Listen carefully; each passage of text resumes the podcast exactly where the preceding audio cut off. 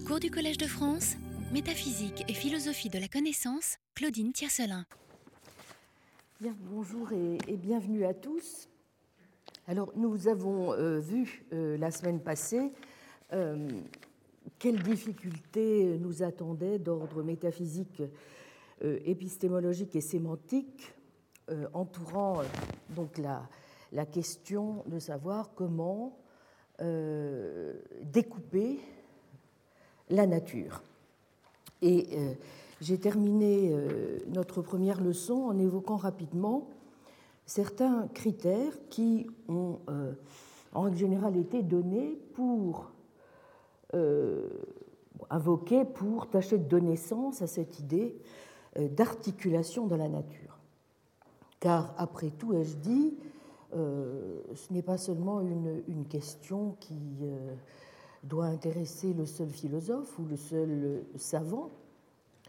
C'est une question qui euh, nous intéresse tous, de savoir au fond quelles sont, euh, et s'il y a, euh, ce qu'elles sont, les articulations naturelles des choses. Et si ces articulations sont naturelles au point de correspondre d'une certaine manière euh, de façon, euh, au, point plus exactement que nos, différents systèmes classificatoires euh, leur correspondraient parfaitement.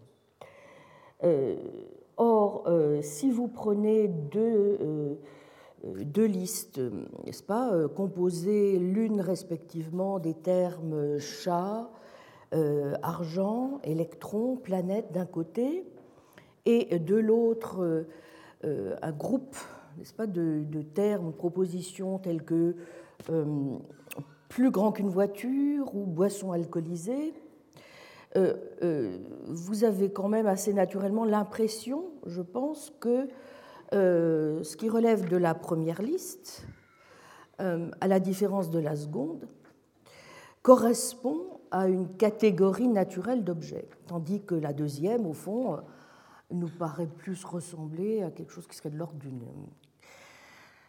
d'un découpage artificiel. Hein. Bon, maintenant, euh, une fois que nous avons dit que cela nous semble plus naturel, encore faut-il le justifier, et c'est précisément pour cela que euh, nous sommes tenus euh, d'invoquer un certain nombre de critères pour donner sens à une affirmation de ce type. Alors, avant donc d'aller plus loin dans l'examen qui va nous conduire aujourd'hui du côté des médiévaux, je vous rappelle brièvement euh, quels sont euh, ces critères qui, classiquement maintenant, euh, ont été donnés. Je vous renvoie ici à la présentation excellente qu'en donnent Helen Beebe et Nigel Sabarton-Leary dans l'introduction de ce de ce livre de 2010 euh, paru chez Routledge qui s'appelle The Semantics and Metaphysics of Natural Kinds, euh, dont le titre, vous voyez, est suffisamment explicite, je pense. Alors, dans, ce, dans, dans cette introduction, donc, euh, Bibi et Saberton Leary rappellent que le premier critère qui est invoqué, traditionnellement, c'est le critère de la ressemblance, c'est-à-dire que nous essayons au fond de nous focaliser sur ce que tous les membres de telle ou telle classe peuvent avoir en commun et euh, de façon connexe sur le degré auquel l'usage d'un terme d'espèce donné permet euh, de parvenir à une sorte de succès dans nos inductions et dans nos prédictions et dans nos explications. Donc des termes de la première liste, euh, mon Dieu, vous aurez du mal euh, à tirer grand-chose parce que euh, on peut considérer qu'ils ont peu de choses en commun. mais vous ne pourrez pas non plus inférer grand-chose d'une expression comme être plus grand qu'une voiture. Et donc, c'est ce qui explique sans doute que certains auteurs en particulier, Quine, par exemple, fait cette observation en, 1969. Il dit bon, ces, catégories d'espèces, de ressemblances, ne sont rien d'autre que des variations, des adaptations d'une seule et unique notion, et que ce à quoi finalement il faut plutôt s'atteler, c'est à déterminer des critères théoriques de ressemblance qui nous permettraient d'effectuer de meilleures inductions. Mais si en revanche vous suivez, dit Quine, par exemple, des critères au fond primitifs tels que la souris marsupiale ressemble plus à la souris ordinaire qu'au kangourou, euh, bon, vous aurez sans doute raison. Le problème, c'est que si ce sont des critères théoriques que vous suivez, eh bien, c'est le contraire qui sera vrai, n'est-ce pas? Bon. Donc, euh, de même, euh, vous pourrez dire, si vous adoptez comme critère de regroupement d'une espèce naturelle la couleur, par exemple, le fait que tel ou tel ensemble euh, tel, tel, tel membre d'un ensemble ont la même couleur. Euh, peut-être que cela pourra convenir dans le cadre de votre espace qualitatif, n'est-ce pas? Mais euh, ce genre de regroupement n'aura absolument rien de distinctif à l'échelle cosmique. Vous ne considériez pas du tout, d'un point de vue cosmique, dit Quine, les couleurs comme des espèces. Donc on pourrait, on pourrait donc, au fond, même si incidemment euh, ce n'est pas euh, le, critère que retient Quine, puisqu'il fait tout passer à la trappe, à dire vrai, mais on pourrait au fond se dire qu'on va essayer de caractériser les espèces naturelles comme ce type justement de choses qui, à la différence de l'ensemble des choses rouges ou bien de, la souris, selon des critères euh, primitif, n'est-ce pas? En tout cas, quand vous considérez la souris euh, marsupiale comme une souris, eh bien, à la différence, euh, ce seraient les termes ou les, catégories qui suivent donc des critères théoriques.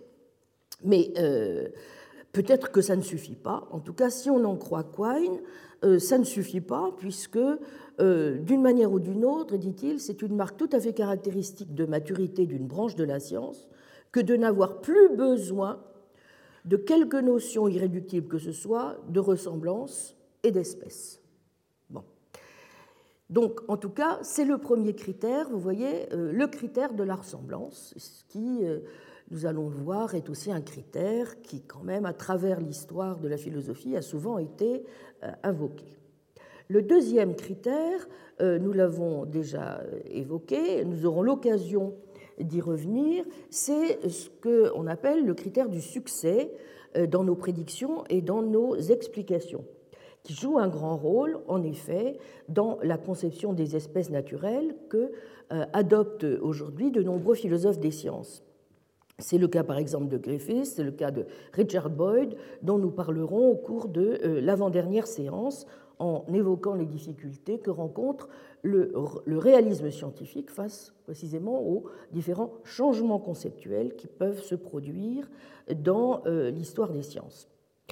Alors, troisième idée, évidemment, nous sommes tentés de dire que non, il nous faut un, critère métaphysique plus distinctif, enfin plus, plus solide, c'est-à-dire, euh, il nous semble en même temps, du moins c'est aussi notre première impression, qui nous amène, voyez, à, distinguer entre euh, les membres d'une classe euh, qui serait faite d'argent, d'or, de voitures, etc., à une autre catégorie qui serait les objets plus grands que des voitures.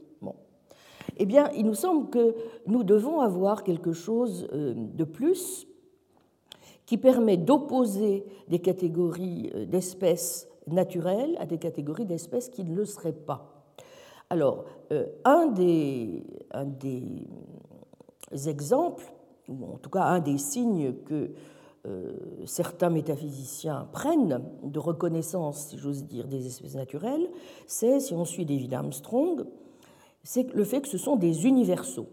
Ou bien, nous en reparlerons dans le cas de Brian Ellis, cela revient à dire que les espèces ont une essence vraiment au sens métaphysique fort du terme dont je parlerai euh, plus loin. Bref, pour ces métaphysiciens, il ne suffit pas de dire que euh, le succès que nous avons dans nos prédictions euh, est un critère, n'est-ce pas? Il nous, faut, quelque chose de plus. Quand bien même le succès viendrait, il faut que nous ayons des caractéristiques définitionnelles des espèces.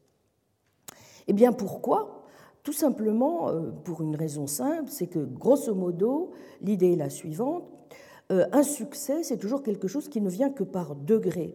Donc si vous prenez euh, euh, un concept inné de ressemblance ou d'espace de qualité, par exemple, et puis un concept qui serait scientifiquement sophistiqué, vous pouvez trouver toutes les gradations possibles. si vous suivez en effet l'idée de Quine selon laquelle euh, la science, après tout, ne diffère du sens commun que par degré dans la sophistication méthodologique, pour reprendre sa, formule, vous voyez bien que vous n'aurez pas véritablement une vraie rupture dans ce cas euh, euh, sur le spectre qui se situe entre, d'un côté, la physique, la chimie, la biologie, les sciences sociales, et de l'autre, notre vision du monde ordinaire ou celle qui euh, nous vient du sens commun.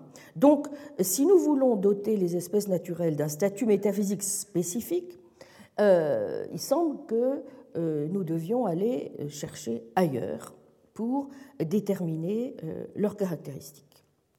Alors, cet ailleurs, évidemment, dans un premier temps, on pourrait dire que les métaphysiciens essaient de le trouver dans un certain nombre de critères a priori. Alors, j'ai parlé de Brian Ellis à ce, à ce sujet, d'Armstrong et de Brian Ellis, mais plus précisément, euh, Ellis, en effet, donne un certain nombre de critères a priori. Il en, donne grosso modo six, dont il pense qu'ils nous permettent de dire quand on a affaire à une espèce naturelle. Ces critères, dit-il, sont séparément suffisants et ils deviennent conjointement nécessaires. Pour qu'une espèce K soit naturelle, suggère Brian Ellis, il lui faut être premièrement objective, c'est-à-dire indépendante de l'esprit, il lui faut être deuxièmement catégoriquement distincte et donc ne pas avoir de frontières ontologiquement vagues.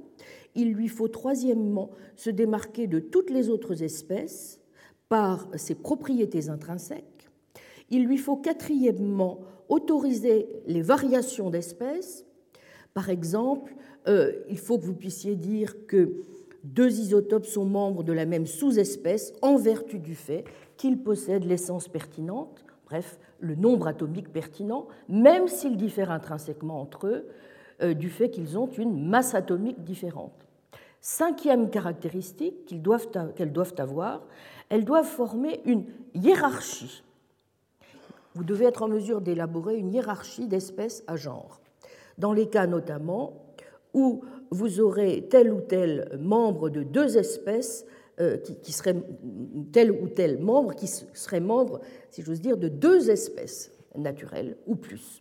Enfin, sixième euh, critère, a priori, selon euh, Ellis, c'est que vous devez avoir une essence intrinsèque qui soit et nécessaire et suffisante pour que vous puissiez parler vraiment de quelque chose qui appartient à une espèce. Bon, donc ces six critères, vous voyez, euh, comme le, dit très bien, disent très bien euh, Helen Bibi et, Nigel euh, Sabarton-Leary, on, conçoit en effet qu'ils doivent être a priori, sinon on aurait du mal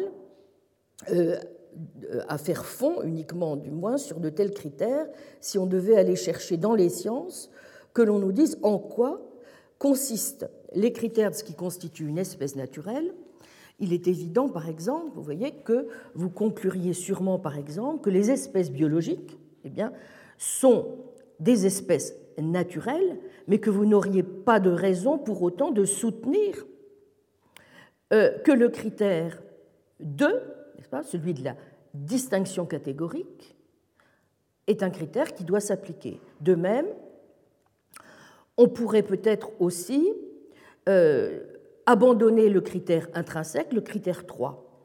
Or, ce qui est tout à fait euh, intéressant, et nous, en, nous y reviendrons lorsque nous aborderons justement les questions de justification euh, à la lumière de la chimie et de la biologie, euh, donc de, détermination de ce qu'est une espèce, Brian Ellis rejette l'espèce biologique au motif qu'elle viole, selon lui, la distinction catégorique. C'est là que vous voyez, on voit les limites, malgré tout, d'une analyse qui serait purement a prioriste.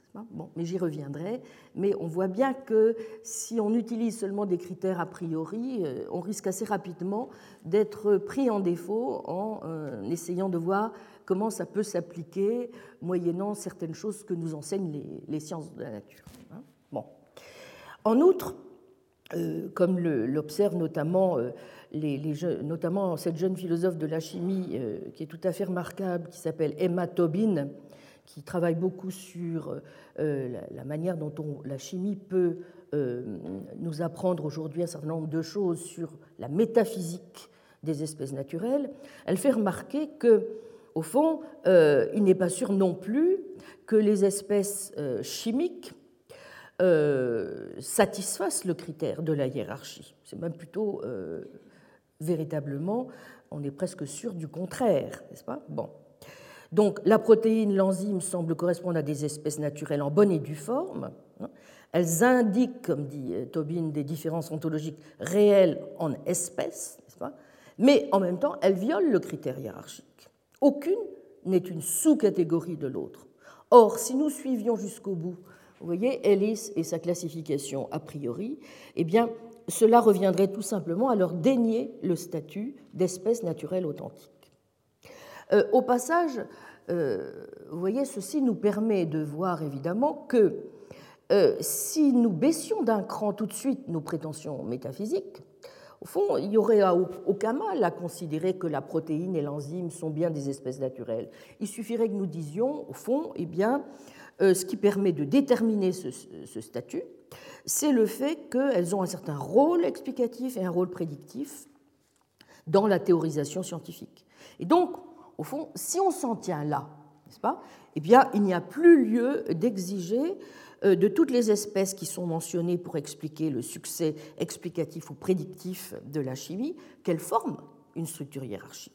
Alors évidemment, je lance déjà ce, filet, si j'ose dire, presque déjà un filet un peu déflationniste, en tout cas sur lequel, évidemment, on peut être tenté de mettre l'accent si on ne trouve pas de critères métaphysiques plus forts et satisfaisants. On a toujours cette manière, évidemment, mais euh, vous l'aurez compris, à partir du moment où on veut défendre une position qui ne soit pas purement conceptualiste des espèces naturelles et qu'on veut aller dans le sens d'une forme de réalisme des espèces, eh bien, euh, on ne pourra pas se satisfaire aussi facilement d'une réponse de, ce type. Du moins, c'est ce que je vais essayer de montrer. En tout cas, évidemment, si vous en tenez aussi euh, à ce critère voyez, du succès euh, prédictif, euh, explicatif.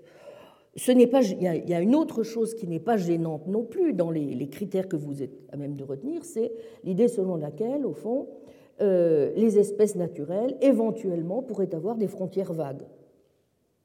Bon. Est-ce qu'on peut admettre quelque chose comme certaines frontières vagues des espèces naturelles? C'est un point sur lequel, euh, si j'ai un petit peu de temps, je reviendrai. Je dis si j'ai un peu de temps parce que ça nous obligera, euh, si on veut faire les choses sérieusement, à aller beaucoup plus du côté de tous les problèmes liés aux vagues ontologiques, aux vagues sémantiques. Et ce sont des questions euh, extrêmement compliquées qui sont extrêmement intéressantes sur le plan logique et sur le plan ontologique, mais qui risquent à ce moment-là de nous entraîner trop loin. Mais s'il nous reste un petit peu de temps, nous... j'en parlerai un petit peu. Enfin, les derniers critères, ce sont les critères sémantiques. Et euh, comme je l'ai dit la semaine passée, évidemment, euh, c'est l'approche, au fond, euh, à laquelle il faudra que nous nous consacrions tout de même un petit moment parce que c'est certainement euh, celle qui euh, a retenu depuis une cinquantaine d'années l'attention d'un certain nombre de, philosophes du langage et des sciences, et je crois à juste titre. Alors, évidemment, une première idée dans cette approche sémantique, ce serait de dire Ah, eh bien, c'est très simple, on peut invoquer un critère de simplicité des termes. Nous allons dire par exemple que le mot chat est un terme sémantiquement simple, alors que euh, objet plus grand qu'une voiture n'a aucune espèce de simplicité, euh, il est sémantiquement complexe. Bon. Mais vous voyez, tout, de suite qu'un tel critère de simplicité ou de complexité n'est certainement pas le bon, parce que vous pourriez choisir de créer n'importe quelle espèce de, de mot, nargue, vreux, qui désignerait uniquement tous les objets plus grands qu'une voiture. Or, nargue, euh, que vous sachiez, n'est pas quelque chose qui euh, est sémantiquement complexe. Donc, euh, même s'il désigne exactement la même classe d'objets. Donc, de même, des expressions telles que H2O et l'élément dont le nombre atomique est 79 désignent bien intuitivement des espèces naturelles, n'est-ce pas? Si du moins vous admettez que c'est aussi ce que font O et OR, mais elles ne sont pas euh, sémantiquement simple. bon, donc la complexité et la simplicité d'un terme ne sont sans doute pas en tout cas les bons critères à retenir si nous voulons nous attarder sur des critères sémantiques pour déterminer en quoi une espèce est naturelle ou ne l'est pas. Bien. Donc il y a, comme je l'ai dit rapidement, des solutions plus intéressantes, un peu plus sophistiquées, qui font appel à certaines caractéristiques sémantiques des termes d'espèces et notamment celles qui euh, nous viennent de la théorie causale de la référence appliquée aux termes d'espèces articulée par Kripke euh, et par Putnam. L'idée étant qu'il y a une espèce distinctive de termes généraux, les termes d'espèces naturelles, qui est analogue à une catégorie sémantiquement distincte de termes singuliers, à savoir les noms propres. Vous observerez tout de même que de prime abord, l'idée est quand même un peu étrange. Après tout, il n'y a pas de raison particulière euh, de penser qu'il y aurait un lien métaphysique fort entre le souci qui peut être celui du métaphysicien de délimiter une catégorie métaphysiquement distinctive d'espèces naturelles, donc celle qui découpe vraiment la réalité aux bons endroits, aux bonnes articulations, et le souci du philosophe du langage de déterminer une catégorie sémantiquement distinctive de termes.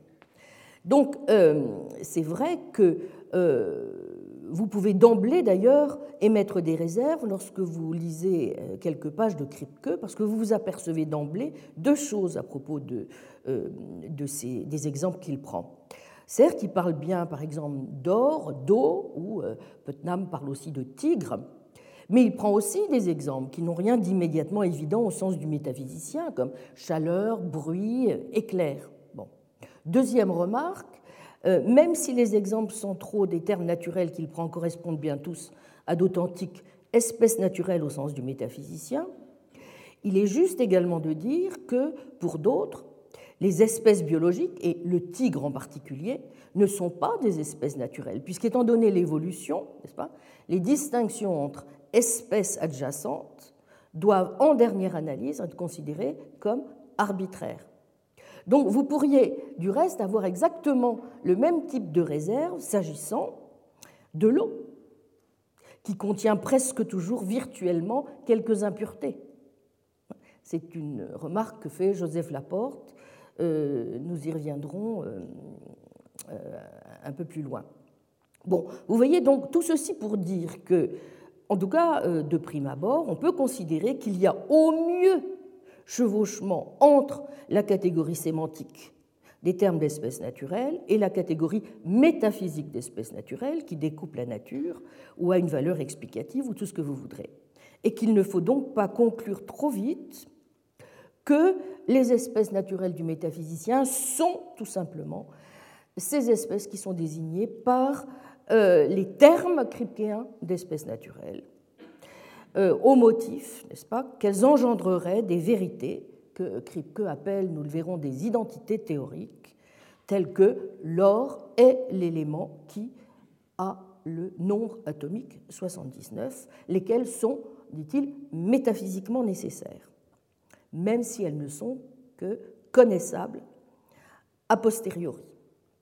Donc je reviendrai sur la valeur supposée pour la métaphysique de ces vérités a posteriori euh, après avoir introduit euh, la sémantique de Kripke. Donc pour conclure sur ces premières difficultés, je crois que nous voyons déjà se dessiner plusieurs pistes possibles à nos travaux. Au fond, une première idée serait euh, de considérer que le plus simple, c'est d'abandonner tout simplement l'idée que une connaissance a priori des espèces naturelles soit quelque chose de possible. Nous allons voir que jusqu'à un certain point, c'est cette perspective que nous allons retrouver euh, chez Locke, euh, chez des auteurs comme Hume également, mais nous parlerons essentiellement de Locke. Euh, nous verrons que c'est cette idée, au fond, d'une forme de conceptualisme nécessaire appliqué à la métaphysique des espèces naturelles qui s'impose. Nous ne savons rien de l'essence réelle des espèces naturelles. Tout ce dont nous pouvons parler au mieux, c'est de leur essence nominale. Pas? Bon. Alors, ça, c'est une première idée, et au fond, euh, quand nous voyons aussi les difficultés que je viens de mentionner s'agissant des critères a priori invoqués par euh, euh, des philosophes des sciences comme Brian Ellis aujourd'hui, les six critères a priori sur lesquels, euh, vous voyez, on peut tout de suite épingler, si j'ose dire, quelques, quelques problèmes dès lors qu'on essaie de les confronter à un certain nombre de choses qui se passent dans les sciences. Euh, on peut se dire, bon, le mieux, c'est tout simplement peut-être de baisser les bras. Bon, peut-être. En tout cas, évidemment, il va falloir aller au cœur de l'argument essayer de voir quels sont les arguments invoqués par ceux qui pensent qu'une connaissance a priori de ce type n'est pas possible et s'ils ont raison. C'est la première piste. Deuxième piste, évidemment, c'est la piste kripkeenne ou putnamienne. C'est-à-dire, vous considérez en un sens que, en effet, il est possible d'avoir une connaissance des espèces naturelles, que cette connaissance soit bien une connaissance de vérité nécessaire, mais en même temps, c'est une connaissance de vérité nécessaire a posteriori. Voyez? Donc cela suppose, si c'est exact, de donner sens à la démarche kripkeenne et putnamienne et d'essayer de donner sens, vous voyez, euh, à, la question de savoir si euh, il est possible de rendre compte à partir notamment de ce que Kripke et Putnam disent sur ce à quoi font référence nos termes d'espèces naturelles, euh, s'ils ont raison dans leur approche, et si plus généralement, nous pouvons donner sens à quelque chose comme une preuve de l'existence ou de la réalité des espèces naturelles en termes de connaissances nécessaires a posteriori. Ça, c'est la deuxième piste, vous voyez? Bon. La troisième piste, enfin, c'est celle qui consiste à dire que, eh bien, euh, il y a un terme que nous avons euh, évoqué à plusieurs reprises dans cette affaire, c'est le terme d'essence. Donc, plusieurs auteurs considèrent qu'on ne peut pas développer une métaphysique des espèces naturelles si à un moment ou à un autre, on ne définit pas ces espèces en fonction de leur essence. Donc la troisième piste, évidemment, c'est celle de savoir s'il y a un sens aujourd'hui euh, d'une part, à penser le problème de la connaissance métaphysique des espèces naturelles en termes essentialistes, et d'autre part, si l'essentialisme tout court a encore un sens. ce qui n'est pas tout à fait la même question, évidemment, euh, même s'il il va de soi que, dans mon esprit, montrer qu'il est possible d'avoir une connaissance essentialiste ou défendre une forme de réalisme essentialiste des espèces naturelles, est une manière aussi d'essayer de repenser les formes contemporaines que pourrait avoir l'essentialisme.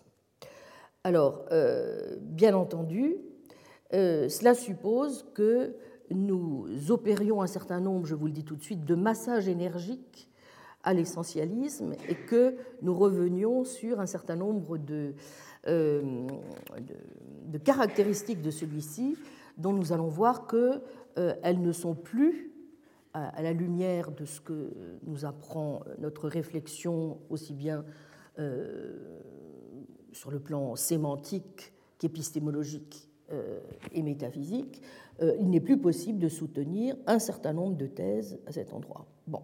En tout cas, je pense que ce que ce que vont nous permettre de mieux voir justement les incursions dans l'histoire auxquelles je vais procéder, c'est que peut-être que euh, pour essayer de repenser justement cette troisième suggestion que je fais, euh, l'essentialisme, euh, ce n'est pas forcément prôner un retour à un essentialisme néo-aristotélicien, première chose, mais ce n'est pas forcément non plus accepter sans coup férir de réduire purement et simplement l'essence à une modalité.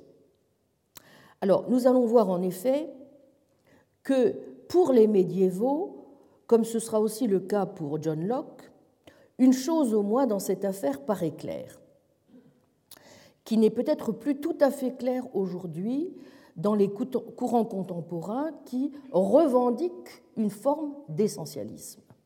Donc il importe ici euh, de bien comprendre euh, les raisons pour lesquelles on ne peut pas aussi aisément qu'on le croit réduire l'essence à une modalité. Bon, euh, ce sont des choses que j'avais dites l'année dernière et qui me paraissaient très très importantes, sur lesquelles je, dis juste quelques mots aujourd'hui.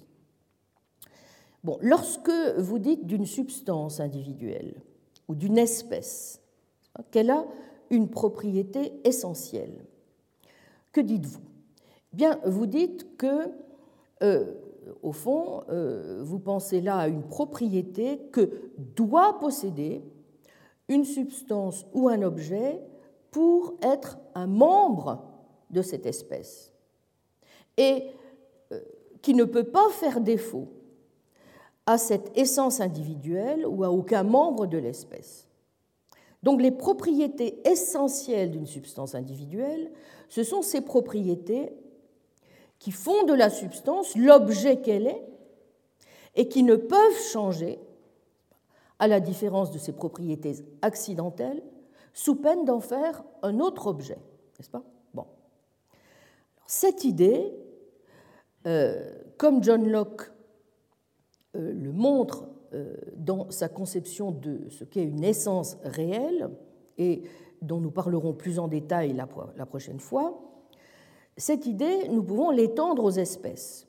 Pour Locke, l'essence réelle est, je le cite, et c'est 2.31.6, ce par quoi les substances particulières sont de telle ou telle espèce. Fin de citation. Mais vous voyez que, en disant cela, Locke entend aussi que l'essence a une valeur explicative ou définitionnelle. L'essence explique les autres propriétés qu'ont et que doivent avoir, vous noterez donc la modalité de l'énoncé, hein, les membres de l'espèce.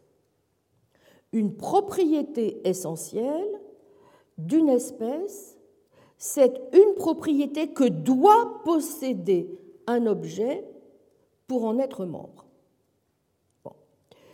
Donc, cela veut dire que les essences d'espèces hein, sont en quelque sorte des conditions nécessaires et suffisantes d'appartenance à l'espèce.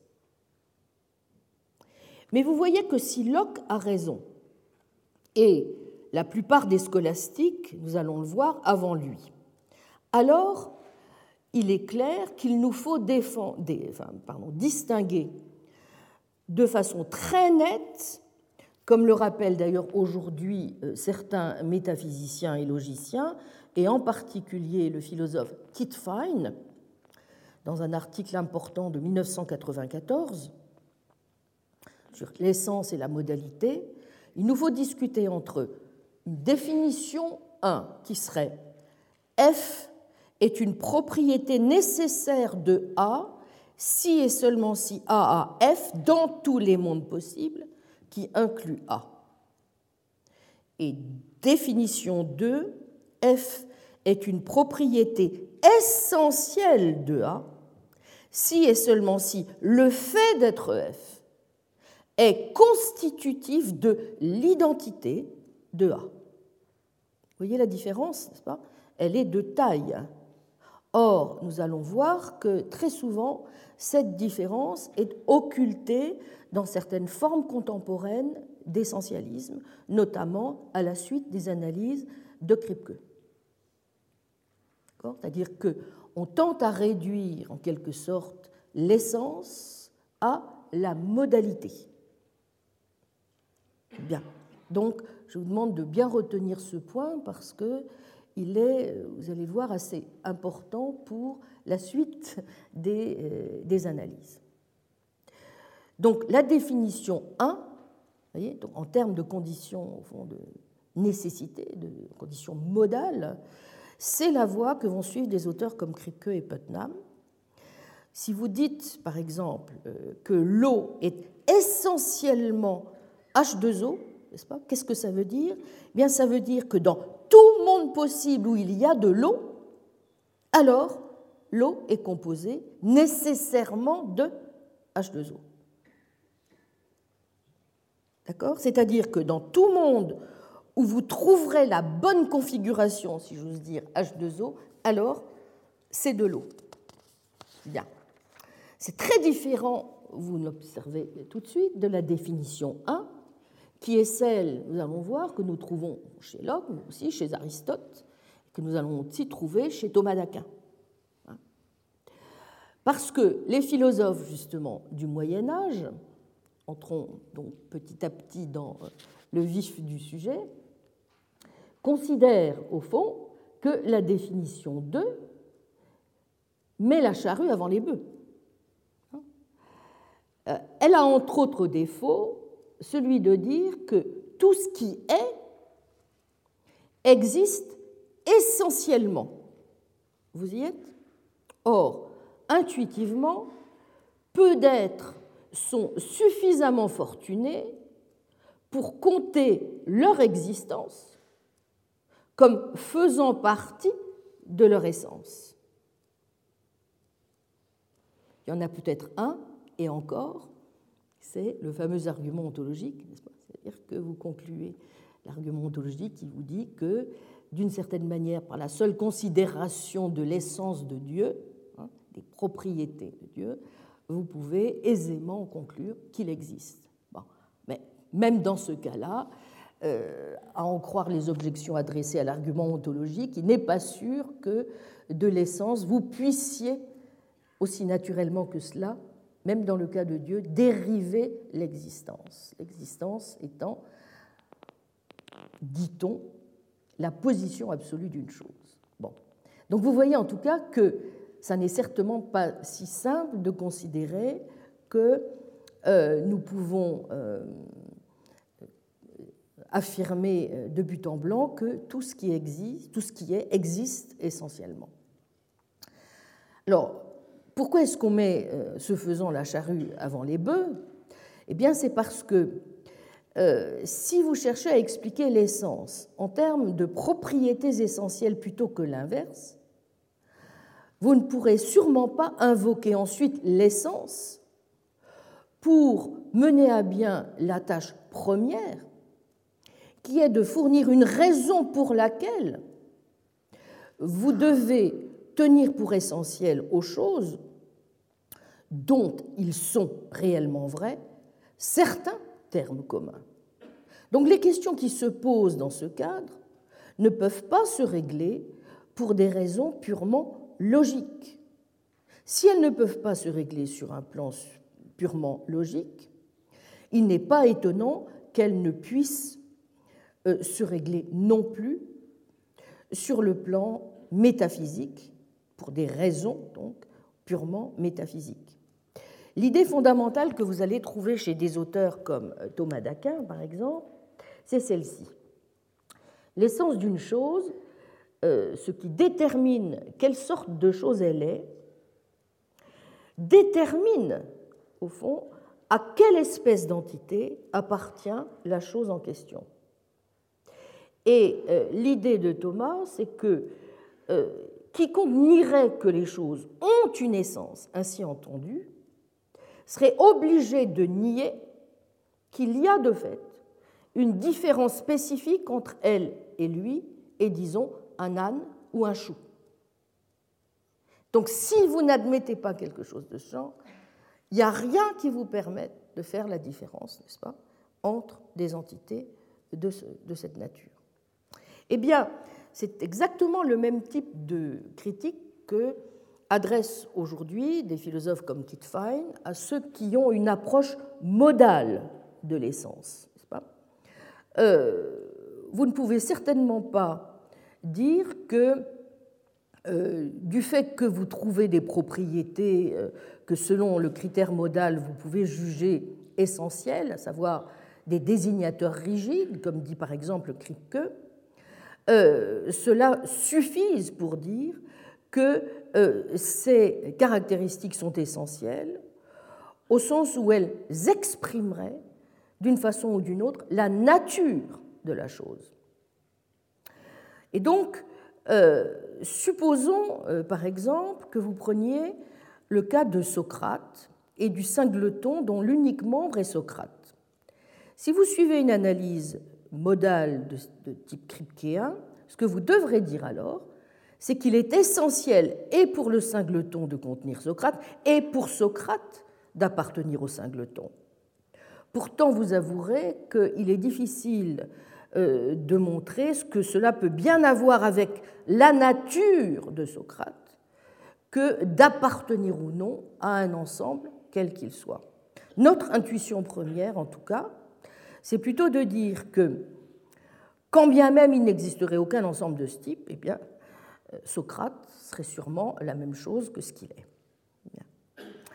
Donc, euh, vous voyez que euh, l'analyse modale a ceci de particulier qu'elle finit par rendre n'importe quelle propriété nécessaire, aussi extrinsèque soit-elle à la chose, essentielle à la chose.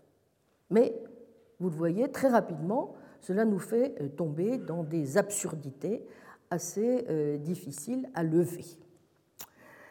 Or, c'est vrai qu'un certain nombre de philosophes essentialistes contemporains, et euh, je vous parlais tout à l'heure de Brian Ellis, suivent plutôt une approche de ce type, comme celle de ou Putnam, et n'estiment donc pas qu'il faille euh, faire une différence stricte entre essence et propriété nécessaire de la chose.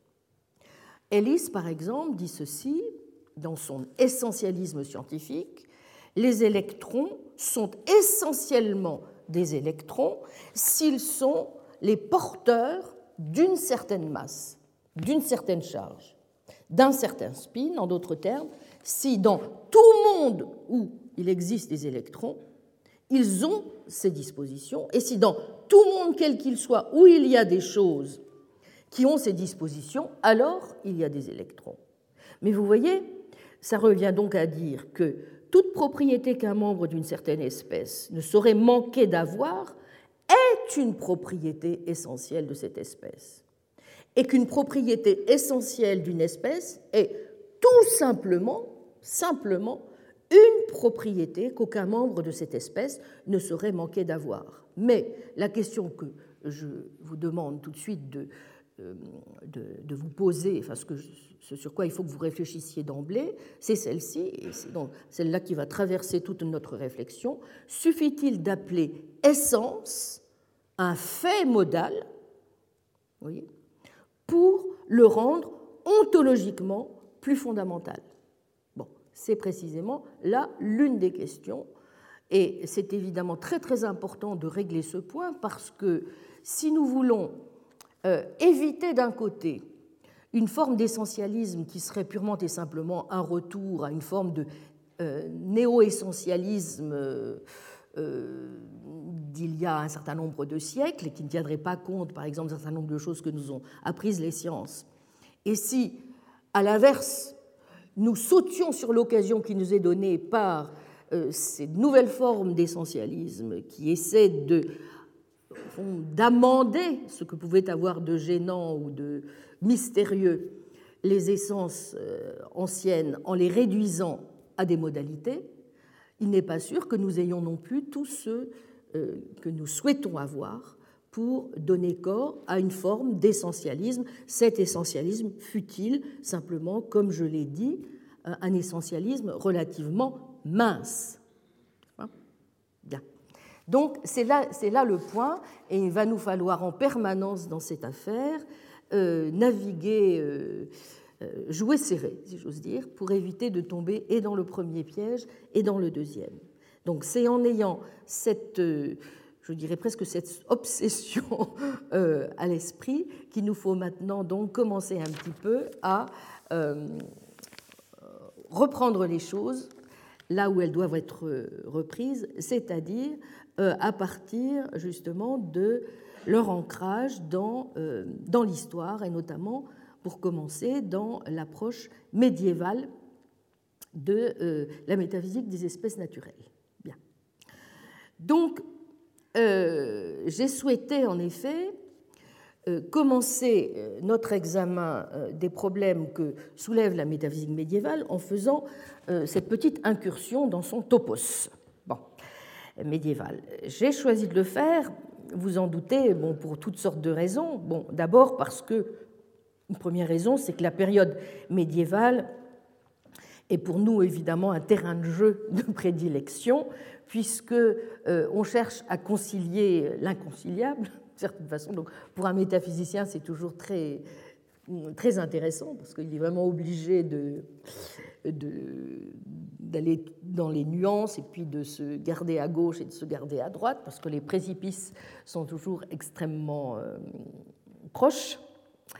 Euh, et évidemment, bon, on cherche au Moyen Âge à concilier Platon, ou ce qui peut être conservé du platonisme, n'est-ce pas, et Aristote, mais aussi un Aristote revisité euh, euh, par la lecture arabe, par les différentes strates, n'est-ce pas, que les interprétations ont, rendu possible. Et donc on cherche notamment à le faire en exploitant, en s'appropriant les textes rendus accessibles par la Via Moderna, n'est-ce pas? Mais euh, une autre raison pour laquelle, évidemment, le, lieu médiéval est un lieu intéressant, c'est que euh, philosophiquement, dans cette, euh, dans cette belle époque qu'on qu'on a évidemment le tort d'appeler the Dark Ages, l'âge de l'obscurantisme, au contraire, on pose en s'opposant en permanent. C'est l'ère de la disputatio. Et euh, ce qui est aussi philosophiquement intéressant, c'est que les confrontations, et parmi celles-ci euh, en particulier les confrontations entre euh, les nominales et les reales, entre les différents courants nominalistes et réalistes, quelles qu'en soient les variantes, vous permettent évidemment de euh, d'avoir des positions bien tranchées et euh, en même temps extraordinairement nuancées et sophistiquées. Donc c'est à la fois en fait sans concession aucune et tout à fait clair dans les, les, options qui sont prises, et en même temps vous êtes obligé d'entrer quand même dans toute une série de subtilités si vous voulez être sûr de bien voir où exactement euh, on porte les stocks, n'est-ce pas? Bien. Donc, euh, je vais, euh, dans ce qui suit, m'attacher davantage à la position du docteur subtil sur la question de la nature des espèces naturelles, la métaphysique des espèces naturelles, parce que elle me semble aussi intéressante à plusieurs titres. Non seulement parce qu'elle est extrêmement riche et originale, vous en doutez, mais je crois aussi parce qu'elle apporte plusieurs réponses euh, à des difficultés générales euh, que soulève précisément la métaphysique des espèces naturelles lorsque elle euh, s'engage dans une forme ou une autre d'essentialisme ou même tout simplement de réalisme. Or, c'est évidemment, vous comprendrez bien, ce qui m'intéresse de montrer, puisque mon idée, c'est de voir jusqu'où on peut aller dans l'hypothèse euh, essentialiste réaliste. Bon. Et donc, euh, je ne vous cache pas que cela fait un certain temps que les idées scottistes sont pour moi une source d'inspiration euh, pour le type de réalisme dispositionnel que je souhaite défendre, mais aussi pour donner corps à cet essentialisme mince que j'ai appelé aliquiditisme, dont j'ai dit qu'il me semblait justement indissociable de ce type de, réalisme. Je crois qu'une fois que nous aurons euh, fait un petit tour, évidemment nécessairement sommaire, d'un certain nombre des thèses scotistes, vous verrez pourquoi il peut en effet permettent d'alimenter ce qui, pour moi, me semble être une forme d'essentialisme mince. Mais je n'anticipe pas. Alors, en tout cas, ainsi que l'a montré en particulier Giorgio Pini dans un excellent article qu'il consacre à l'examen par Dan Scott de cette question, Scotus on Knowing and Naming Natural Kinds, un article paru en 2009 dans la revue History of Philosophy Quarterly, euh, et sur lequel je, vous verrez, je m'appuierai beaucoup pour euh, reprendre un certain nombre des thèses, à mon avis, en effet très, très importantes que nous devons retenir de Scott, au moins dans la première partie de, mon examen.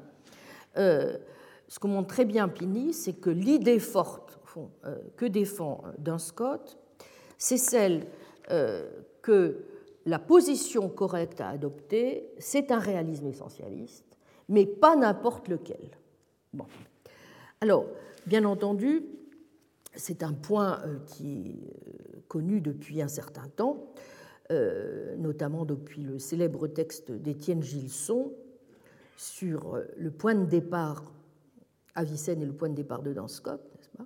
Vous savez que euh, ce n'est sans doute pas un hasard si on va retrouver dans la position scotiste un certain nombre de caractéristiques déjà mises en évidence par Avicenne et qui, à mon sens, donnent à sa lecture aussi euh, des atouts euh, tout à fait considérables. Bon, très rapidement, pour les œuvres de Duns Scott, je n'ai pas indiqué la bibliographie sur la feuille d'accompagnement, mais ce sera mis en ligne sur, sur le site de la chaire. Je vous renvoie évidemment à, donc, à la bibliographie. Euh, pour les textes de Duns Scott, il faut regarder donc, les opéras Omnia, l'édition euh, commencée en 1950, l'édition Vaticane. Bon.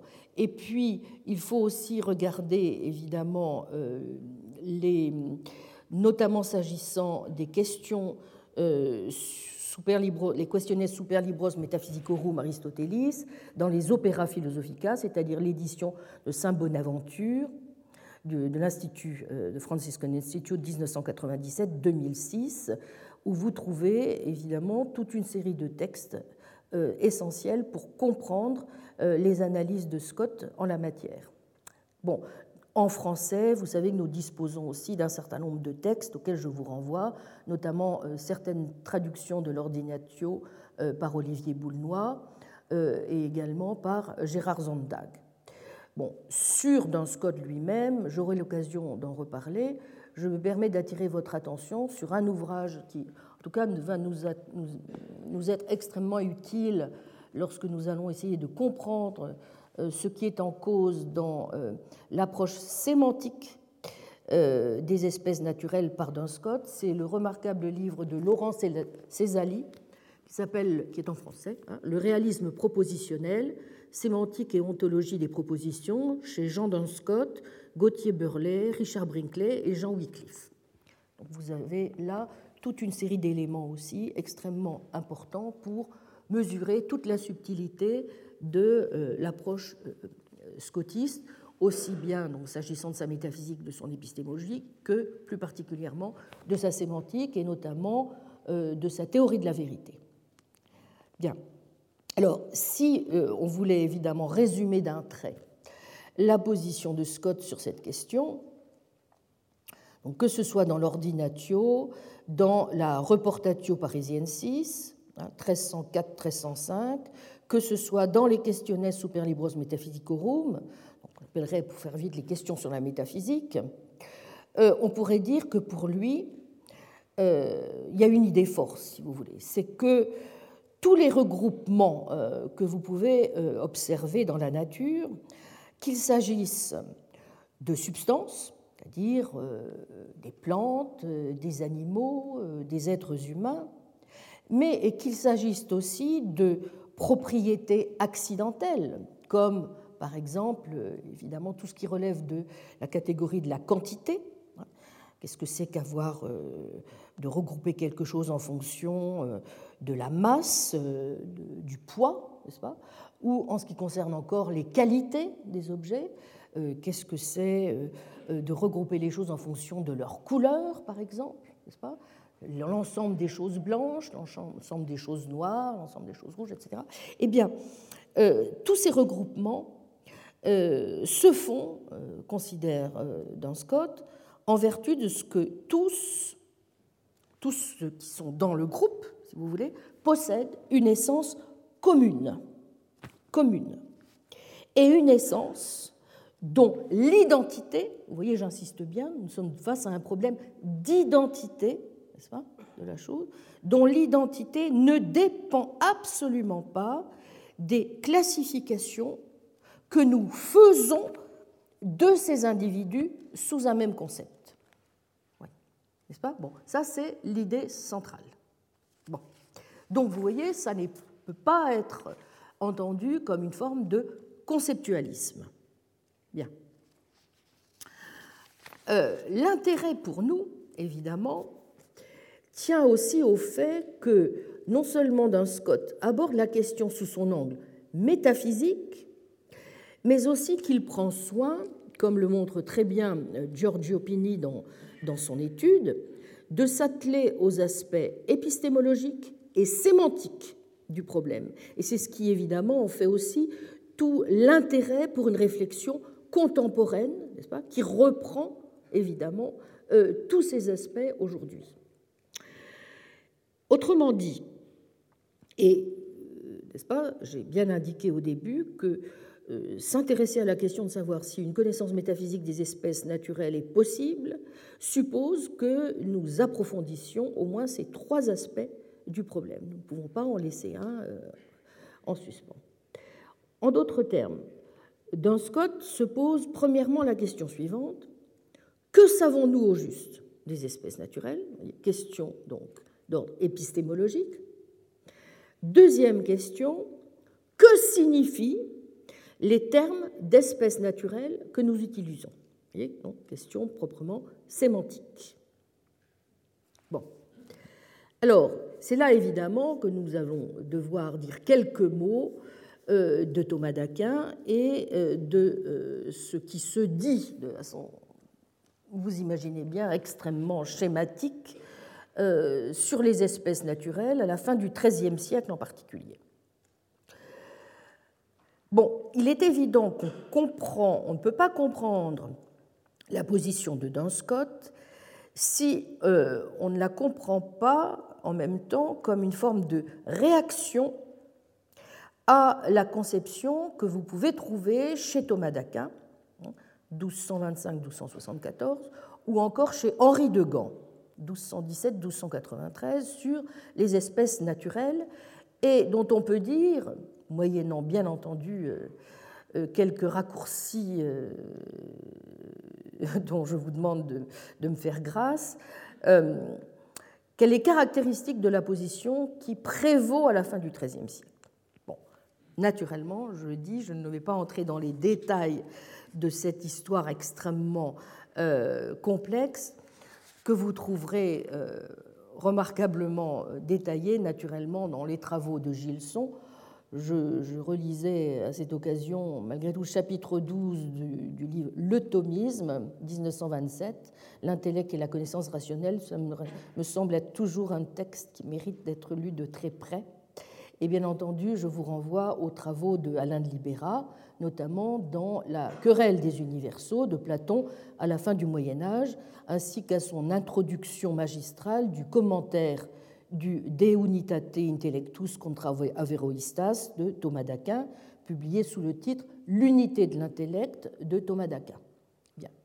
Donc, euh, en quelques phrases, je vais donc résumer des travaux, vous imaginez, qui pourraient demander euh, des années d'enseignement. Et ils seront donnés bientôt. Très schématiquement, on peut dire que ces auteurs sont animés par quatre idées euh, majeures. Première idée, il est possible de dire que les individus se divisent en espèces naturelles. Deuxième idée, des individus qui appartiennent une espèce ont la même essence. Troisième idée, dans l'ensemble, ce que nous disent ces auteurs, c'est assez énigmatique sur le plan épistémologique, c'est-à-dire on ne sait pas bien comment caractériser ce qu'il faut entendre par avoir en commun ou partager une essence ou avoir la même essence. C'est jamais très clairement euh, explicité. Bon. Quatrième idée, enfin, le fondement métaphysique ultime de ces essences, pour eux, ce sont les idées qui se trouvent dans l'esprit de Dieu et qui donc fonctionnent comme des modèles des essences qui se trouvent dans le monde. Donc il y a ce renvoi à Dieu. C'est pour ça qu'il y a toujours quelque chose comme une, lumière qui intervient à un moment ou à un autre, qui nous permet de saisir, d'une certaine façon, ces essences. Bon, alors, dans le meilleur des cas, donc, euh, euh, des doutes sont émis quant à la possibilité d'avoir un accès à ces idées. Et le plus souvent, et en fait c'est le cas chez Thomas d'Aquin et chez la plupart des, euh, aristotéliciens, on nie même que ce soit le cas. c'est un point notamment sur lequel euh, a, euh, dans son ouvrage sur Thomas d'Aquin sur la on Human Nature de 2002, a fait, euh, me semble-t-il, des, des mises au point assez, assez intéressantes. Bon, en tout cas, vous voyez que on pourrait presque dire que l'humilité est de mise et qu'en même temps, elle n'a rien de problématique. Pourquoi? Eh bien parce que, au fond, nous n'avons pas besoin d'avoir un accès cognitif aux idées divines pour savoir quelles espèces naturelles existent, ni ce que sont leurs essences, puisque nous avons un accès cognitif non inférentiel ou direct aux essences des espèces naturelles. Mais en même temps, euh, nous savons depuis Aristote que euh, tout ce que nous savons nous vient d'abord des sens. Et donc, pour saisir les essences des espèces naturelles, au fond, il nous suffit de procéder par sélection, réélaboration de l'information, bref, il nous suffit de procéder par abstraction. Alors, ce qui est fondamental ici, c'est euh, le présupposé suivant.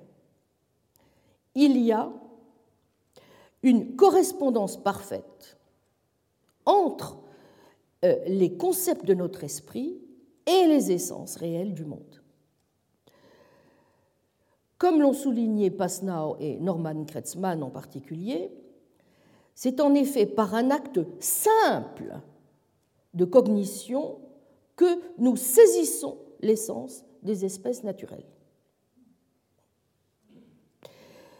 De même, comme le rappelle euh, Giorgio Pini dans son article, s'agissant des termes d'espèces naturelles, par exemple, comme vous euh, chat ou être humain, on considère que ces termes communs signifient les choses telles qu'elles sont comprises. Si par exemple, je conçois les chats comme des animaux à quatre pattes, au pelage soyeux, eh bien le terme chat va signifier animal à quatre pattes au pelage soyeux. Il y a un accord parfait entre les termes et les concepts, exactement comme il y a un accord parfait entre les concepts et les espèces naturelles elles-mêmes. Ce qui se traduit par l'expression, Une chose est nommée telle qu'elle est comprise. Res ut intellectale. Bon. À partir de là, vous l'aurez compris, nul n'est besoin de faire une distinction dont nous verrons toute l'importance, au contraire, pour quelqu'un comme Locke, entre d'un côté, vous voyez, l'essence nominale, c'est-à-dire la signification de nos termes, et de l'autre, l'essence réelle, à savoir ce qui constitue, ou ce qui concerne plus exactement, les constituants réels du monde. Des termes comme chat, comme être humain, signifient les essences réelles telles qu'elles sont saisies par notre intellect au moyen de concepts simples obtenus par abstraction à partir d'individus sensibles. Vous voyez? C'est ça l'idée. Donc l'élément clé euh, dans cette manière de voir les choses tient donc au fait, n'est-ce pas, qu'il est possible de saisir les essences par un acte non inférentiel, par un acte simple appelé appréhension, qui est le premier acte d'une série de trois, euh, de trois actes en tout. Deuxième acte euh, va consister à, pour notre intellect, à composer en des concepts, cette fois complexes, ce qu'il a saisi dans le premier acte. Puis, dans un troisième temps, dans un troisième acte, l'intellect va raisonner à partir de ce contenu complexe par un raisonnement inférentiel. Bien. Mais vous voyez évidemment tout de suite en quoi une approche de ce genre est problématique. Si vous dites que tout contenu cognitif vous vient par l'intellect à travers des sens. Et si vous ajoutez ce qui est aussi un lieu commun pour Thomas et pour n'importe quel aristotélicien, que seules les qualités sensibles sont les objets directs des sens, savoir les qualités telles que les couleurs, les sons, les odeurs, etc. Alors, qu'est-ce qui nous parvient directement par l'essence? Eh bien, ce sont plutôt ces propriétés superficielles des espèces que leur essence. Ce sont des accidents. Donc, en fait, ce que nous saisissons directement, ce ne sont que des accidents. Or, comme toute notre connaissance repose sur de l'information qui vient des sens, et que notre intellect n'ajoute aucun nouvel élément à ce qui est senti, au contraire, avons-nous vu, il abstrait, Alors, ce avec quoi notre intellect a un accès direct, vous le voyez, ce sont à des qualités sensibles, à savoir des accidents. Ainsi, nous pouvons sentir, concevoir la blancheur, la douceur du pelage d'un chat, ses ronronnements, le fait qu'il a des mouvements gracieux, etc. Mais quant à déterminer ce qu'il y a derrière ces accidents, nous ne pouvons pas le faire par un acte d'abstraction. Nous ne pouvons le faire que par un acte d'inférence. En d'autres termes, en partant de la présence de certains accidents, nous inférons la présence d'un sujet, si vous voulez, d'un certain sujet, le chat. Mais si ceci est exact, alors, contrairement à ce que semble dire Thomas, nous ne saisissons pas du tout les essences réelles par un acte d'appréhension simple, nous les saisissons, si tant est que ce soit le cas, par un acte d'inférence. Mais vous voyez que si tel est le cas, alors il est impossible de dire que nous avons une connaissance directe de l'essence. Les caractéristiques essentielles des chats ou de n'importe quelle espèce naturelle nous sont en elles-mêmes inconnus. Nous ne pouvons que les décrire en faisant appel à des concepts, certes, mais pas à des concepts simples, à des concepts complexes. La chose qui est blanche, qui ronronne, qui a des mouvements gracieux, etc. Or, conclure cela est extrêmement gênant pour Thomas d'Aquin à plusieurs titres. Premièrement, d'abord parce que cela s'oppose à une thèse qu'il défend par ailleurs, à savoir, et il en a évidemment besoin étant donné son opposition à l'avéroïsme, je n'entre pas dans le détail, mais c'est un point très, très important dans sa critique de l'avéroïsme, L'objet propre de l'intellect, c'est la cuidité des choses matérielles. Bref, l'essence des espèces naturelles. Deuxièmement, cette conclusion menace aussi certains aspects clés de son épistémologie, à savoir que pour lui, une, des idées qu'il défend aussi, il est impossible pour l'intellect de se tromper dans sa saisie des essences. Thomas répète à l'envie que seuls les actes simples de la connaissance sont à l'abri de l'erreur. Mais ce n'est plus le cas lorsque nous élaborons des concepts complexes et que nous faisons des inférences. Or, vous voyez, si les essences sont bel et bien connues par un acte d'inférence, cela veut dire que notre intellect peut fort bien se tromper en choisissant, en quelque sorte, les blocs à partir desquels le monde est constitué, ce qui est évidemment extrêmement gênant. Troisième problème ensuite, cette fois sémantique, que veulent bien dire les termes d'espèces naturelles en ce cas, puisque on suppose que les mots signifient les choses, nous l'avons vu, telles qu'elles sont comprises par notre intellect.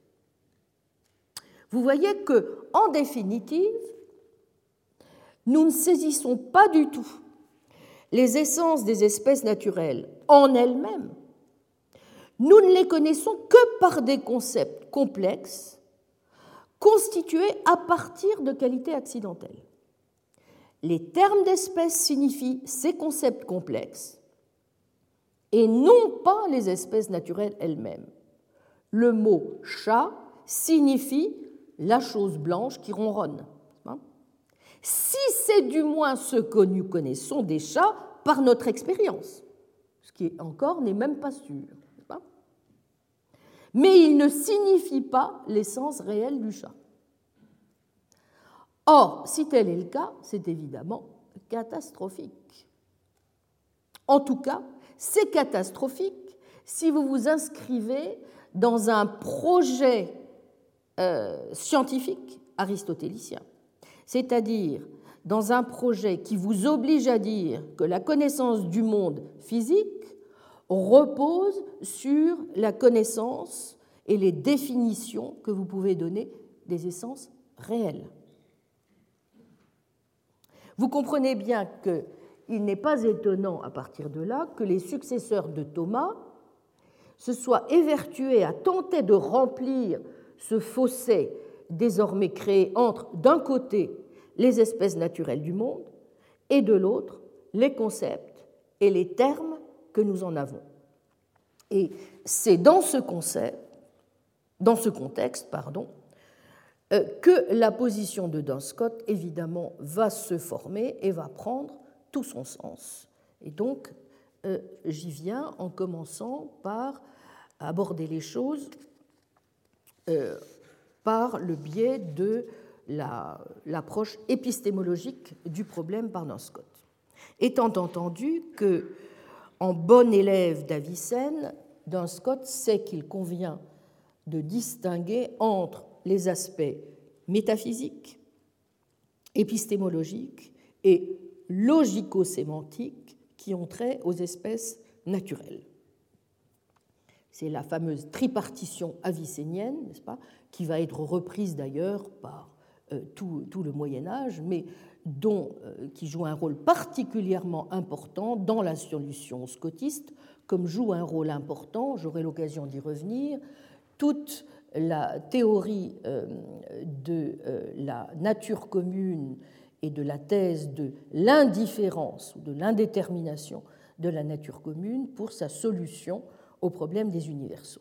Cette thèse de l'indifférence qui est caractéristique, vous le savez, de la position avicénienne, qui en fait, à mon avis, aussi l'extrême originalité et fécondité toujours aujourd'hui, est évidemment ce qui euh, est euh, crucial pour comprendre comment à un moment donné, le réalisme essentialiste de, de Scott va prendre un tour euh, original. Alors, s'agissant de la question métaphysique, vous ai-je dit, très brièvement, euh, l'idée est claire. Les essences, donc c'est en un sens déjà le principe d'indifférence de l'essence, les essences des espèces naturelles ont une forme d'unité qui est indépendante de l'esprit. Euh, il est d'ailleurs intéressant déjà aussi de noter que pour ce faire, Duns Scott s'appuie appuie un certain nombre de ses arguments sur euh, l'existence de relations réelles entre les choses dans le monde. Cette question de la réalité des relations, au demeurant, ne lui est pas propre. C'est aussi un point sur lequel Guillaume d'Occam a euh, porté énormément d'attention. Et je crois qu'il est très très important de relire les médiévaux et ce qu'ils avaient à dire sur la question de la réalité des relations pour aussi revenir à euh, une conception correcte aujourd'hui, je crois, de, de ce qu'on pourrait envisager comme une forme de réalisme, de relationnisme, enfin de réalisme relationniste ou dispositionnaliste. Bon, je, vous prie de m'excuser, pour le moment je suis un peu euh, c'est un peu schématique, j'espère que ça s'éclairera un peu plus tard. Mais en tout cas, il est très intéressant de voir que euh, cette attention, vous voyez, à l'existence de relations réelles n'est pas pour rien dans la manière dont euh, Scott introduit un certain nombre d'arguments, de même que n'est pas pour rien non plus, et c'est un autre point, me semble-t-il, très intéressant dans, dans sa façon de procéder, tout ce qu'il a à dire sur l'importance de plus peut-être même que le critère de la ressemblance, le critère de la causalité. Vous vous souvenez que j'ai insisté sur le fait que ce qui me paraissait euh, extrêmement intéressant dans la, définition de la nature d'une chose, qu'elle se manifeste par un ensemble de pouvoirs causaux, beaucoup plus que par le fait qu'elle ait certaines euh, qualités, éventuellement, qu'on puisse reconnaître par leur euh, ressemblance à des qualités d'une autre espèce, etc. Si on, insiste en effet sur l'importance du pouvoir causal qu'a la chose, alors je crois que l'on a encore un moyen de parvenir à un critère très intéressant de l'identité de la chose. Et dans le cadre du type de réalisme essentialiste vers lequel nous souhaitons nous acheminer, je pense que ça n'est pas un hasard si nous trouvons aussi déjà dans les arguments métaphysiques de Dan Scott une insistance sur ce point. Autrement dit, si je vous donne une, illustration un petit peu sommaire de cette idée, pour Dan Scott, les chats engendrent des chats et pas des chiens. Euh, et que vous y prêtiez attention ou pas, c'est ainsi. Deuxième idée, les chats ressemblent aux chats plus qu'aux chiens. Et ici encore, de quelque manière que vous entendiez la chose, vous pouvez penser tout ce que vous voulez à ce sujet, c'est ainsi. Bon. Et l'idée de Dan Scott, je, schématise bien sûr, mais grosso modo, c'est quand même ça l'idée de fond. Euh, vous ne pouvez rendre compte de toutes ces relations, n'est-ce pas? C'est l'idée déjà que vous aviez chez Thomas d'Aquin, quand je vous disais, n'est-ce pas, que si vous ne supposez pas ça, vous ne pouvez pas faire la différence entre vous et un chou ou un âne, n'est-ce pas? Eh bien, si vous ne supposez pas, si vous n'admettez pas des essences réelles, alors vous ne pouvez pas rendre compte de ce genre de choses dont on peut penser euh, à première vue qu'elles ne sont pas totalement stupides, n'est-ce pas? Un chat ressemble plus à un chat qu'à un chien. Vous allez dire, ah mais ça dépend, euh, ça dépend euh, de quel type de chat, etc. Bon, vous, comprenez bien. Alors, une fois cela posé, que savons-nous de ces essences réelles? En dehors du fait qu'elles rendent compte de relations réelles, telles que la relation donc de ressemblance ou bien de génération univoque Eh bien, en fait, nous ne savons pas grand-chose selon Duns Scott. Pourquoi? Eh bien parce qu'il est le premier à le reconnaître. Les seules choses qui nous soient connues directement, là encore, ce sont les accidents sensibles. Pourquoi? Eh bien parce que seuls les accidents euh, sont capables d'imprimer leur ressemblance sur nos sens. Et de nouveau, tous nos concepts, à leur tour, sont abstraits à partir de ce que nous appréhendons à travers les sens. Donc il n'y a pas de changement, dans cette position de base. Hein. Ça veut donc dire que nous n'avons pas de concept simple de la moindre espèce naturelle. Même si euh, il semble que Duns Scott soit arrivé à cette conclusion euh, au, terme d'un cheminement euh, qui n'a pas été sans doute sans quelques euh, modifications. Puisque au début, comme le, rappelle Giorgio Pini, il a plutôt été favorable à l'idée selon laquelle nous saisissons les essences réelles par des simples concepts. Mais plus tard, il pense en effet qu'on doit distinguer deux cas différents lorsque nous parlons de concepts. Euh, dans un premier cas, nous pouvons dire que nous avons des concepts, des accidents sensibles, par exemple le rouge, le doux, le chaud, etc. Et on peut considérer que ce sont là des concepts de propriétés sensibles superficielles. Et euh, puisque nos sens ont au fond un contact direct avec ces propriétés, eh nous sommes en mesure de saisir ces accidents au moyen de concepts simples. Si je suis le jargon de l'époque, ça veut dire que les espèces intelligibles de ces accidents sont présentes à notre intellect. Pour le moment, je n'ai pas. J'ai essayé d'éviter ces termes, mais je suis bien obligée à un moment donné quand même de les introduire un peu. Hein bien. Mais d'un autre côté, il y a des concepts euh, de substance qui sont évidemment sous-jacentes à ces accidents. Et à la différence des accidents, les substances n'ont aucune espèce d'impression directe sur nos sens. C'est le sens de la citation 1 que je vous ai mise, que je ne vais pas vous lire, hein, que vous retrouviez euh, sur la feuille d'accompagnement. Bien. Les arguments euh, d'un Scott pour démontrer que nous n'avons pas de connaissance directe des essences des espèces naturelles repose sur quoi? Eh bien, sur un argument euh, qui est devenu relativement euh, canonique à l'époque, c'est l'argument théologique de la transsubstantiation. Quel est l'argument? Eh bien, nous savons qu'après la transsubstantiation, toutes les propriétés sensibles superficielles du pain restent inchangé. La couleur, le goût, la consistance, toutes ces choses-là sont encore là et nous pouvons les sentir. Et pourtant, si on suit le dogme catholique, l'essence du pain n'est plus là. Néanmoins, si nous considérons simplement ce que nous savons à travers nos sens, cela revient bien à dire que nous ne pouvons plus dire qu'il n'y a pas de pain lorsque nous sommes en présence d'une hostie consacrée. puisque selon Duns Scott et puisque selon n'importe quel aristotélicien,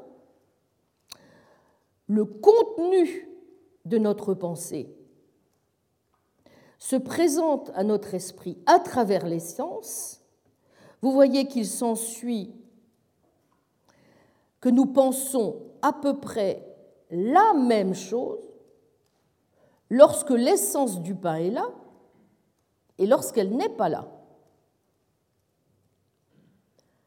Mais en même temps, remarque dans Scott, si ce qu'on pourrait appeler une puissance cognitive, n'est-ce pas, c'est quelque chose, alors elle doit aussi savoir quand une chose n'est pas là.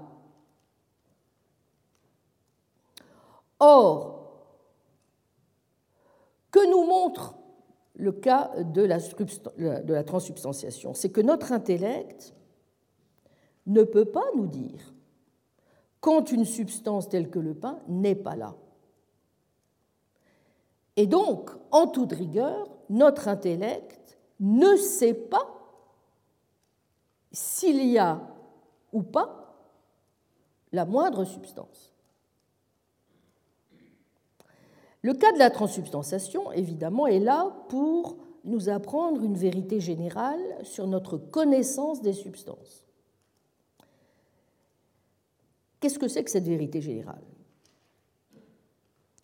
Eh bien, si Dieu, supposons, détruisait n'importe quelle substance, que nous n'en ayons plus, pas, et euh, que nous n'ayons plus euh, en face de nous que les propriétés superficielles sensibles de la dite substance, eh bien, nos concepts seraient absolument inchangés.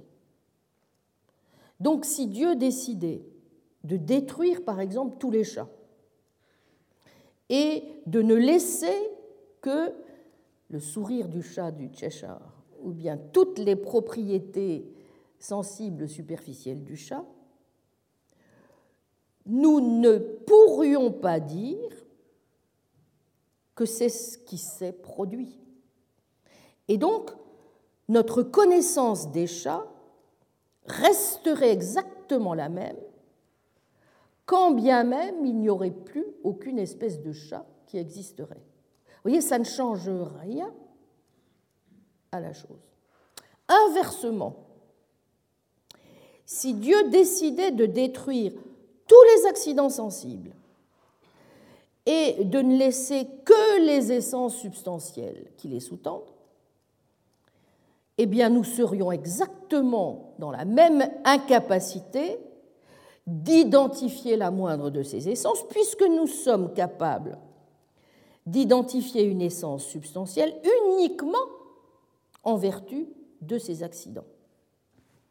Citation 2 unde siper impossibile deus ostenderet intellectui tu o essentiam hominis, et non non stenderet tibi descriptiones accidentium, quae intelligis vel quibus cognoscis substantiam, nescires utrum esset essentia hominis, vel non. On ne pourrait pas. Objection. Évidemment, on pourrait objecter que cet argument oublie de distinguer quelque chose à quoi, semble-t-il, pourtant, dans Scott est toujours très attentif, à savoir le fait qu'il y a deux types de cognition, cognitio. Comme vous le savez, il y a d'abord, d'un côté, la cognition intuitive, intuitiva cognitio, c'est-à-dire l'acte qui consiste à saisir intellectuellement quelque chose comme présent et comme existant. Le, sentiment d'une présence, n'est-ce pas? C'est le sens d'ailleurs très intéressant qu'a la cognitio intuitiva chez Dan Scott, euh, dont je pense qu'on n'a peut-être pas encore d'ailleurs toujours compris exactement euh, à quel point elle était importante pour une conception éventuellement de l'intuition comme présent. En tout cas, c'est ça le sens fort de la cognitio intuitiva. Et d'un autre côté, vous avez évidemment ce que Scott appelle l'abstractiva cognitio, la, cognition abstractive, c'est-à-dire l'acte qui consiste à saisir intellectuellement quelque chose, mais sans la moindre indication quant à sa présence ou à son existence. Alors évidemment, une première euh, solution euh, tentante pour répondre à la difficulté serait de dire, bon, en effet, ce que montre l'argument de la transsubstantiation, c'est que nous n'avons aucune cognitio intuitiva, n'est-ce pas, des substances, puisque nous n'arrivons pas à savoir s'il y a du pain qui soit présent avant et après l'acte de la consécration. Mais au fond, l'argument ne vaut pas s'agissant de la cognitio abstractiva. Et donc on pourrait soutenir, évidemment, que nous avons bel et bien une certaine connaissance du pain et plus généralement de l'essence d'une espèce naturelle, donc, même si cette cognition est abstractive et non pas intuitive. Vous voyez? En d'autres termes, on pourrait soutenir que même si nous ne savons pas si une certaine essence est présente, nous saisissons bien ce qu'est cette essence en elle-même. Mais justement, Scott ne se donne pas, si j'ose dire, cette facilité. Quelle est sa réponse? Et Sa réponse consiste à dire que la cognition abstractive elle-même présuppose toujours, à un moment ou à un autre, que son objet soit présent à notre pouvoir de connaître.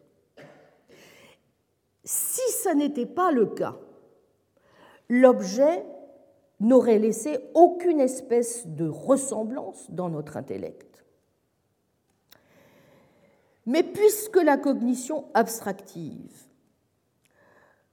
a lieu lorsque la ressemblance d'un objet, donc son espèce intelligible, si vous voulez, hein, est présente à notre intellect, eh bien aucune connaissance abstractive ne pourrait s'en suivre s'il n'y avait pas déjà eu au préalable une connaissance directe, en quelque sorte, avec l'objet de la connaissance. Qu'est-ce que ça veut dire? Cela veut dire que si j'ai un concept de ce qu'est un chat, à un moment ou à un autre, il faut que j'ai été en contact direct avec le dit chat, avec des chats. Hein. Et sans évidemment faire intervenir ici quelque illumination venant de Dieu, etc. Voyez? Autrement, il n'y a aucun moyen de savoir ce que c'est qu'un chat. Bon. Autrement dit, il faut qu'il y ait eu une sorte de connaissance, si vous voulez, par familiarité hein, euh, avec l'objet comme présent, sans quoi la connaissance abstractive ne peut tout simplement pas se produire. C'est une condition nécessaire à la production de la connaissance abstractive. Cela veut donc dire quoi? Cela veut dire que vous et moi avons la même pensée sur telle ou telle chose, même si moi, je n'ai pas été en présence de la chose à laquelle vous, avec laquelle vous, éventuellement, vous avez été en présence. Cela ne change rien au fait que nous pouvons avoir la même pensée. Scott conclut que, contrairement à ce que nous pourrions, au fond, penser, cela veut dire que aussi bien vous que moi n'avons pas été, en vérité, en contact direct avec cette chose. La chose était sans doute présente, mais vous n'en avez jamais acquis la connaissance abstractive. Tout ce que vous et moi pouvons en dire, c'est simplement en soumettant euh, l'affaire, si j'ose dire, à une description générale. C'est-à-dire que la chose dont nous parlons, c'est quelque chose qui sous-tend les accidents sensibles avec lesquels euh, nous sommes en contact direct. Mais vous voyez que cette connaissance, là encore, nous y parvenons par inférence et non pas par connaissance directe. Mais l'étape cruciale dans le raisonnement de Dunscott ici, c'est de dire que deux individus peuvent avoir exactement la même pensée à propos d'une certaine chose, même si l'un d'eux n'a jamais été exposé à cette chose. Et euh, Scott démontre cette thèse à l'aide d'une expérience de pensée très intéressante et qui pour nous va être particulièrement intéressante dans le cadre de notre argumentation parce qu'à bien des égards, elle évoque l'expérience de pensée à laquelle aura recours Hilary Putnam dans ce qu'on appelle la fameuse expérience de pensée de terre jumelle. Et nous allons voir que la solution que propose Dunscott, à bien des égards, s'opère dans les mêmes termes que celle à laquelle viennent donc d'autres essentialistes aujourd'hui, mais des essentialistes dont je vous ai dit qu'ils se rapprochaient davantage d'une conception modale de l'essence, à laquelle, en revanche, je ne pense pas que Duns Scott euh, aurait euh, souscrit. Voilà. Pour le moment, nous en restons là et je poursuivrai donc la fois prochaine en vous demandant d'essayer de faire quelques lectures et de commencer aussi à lire, puisque nous enchaînerons euh, donc les textes de John Locke sur le sujet. Je vous remercie. Retrouvez tous les contenus du Collège de France sur www.colège-2-france.fr.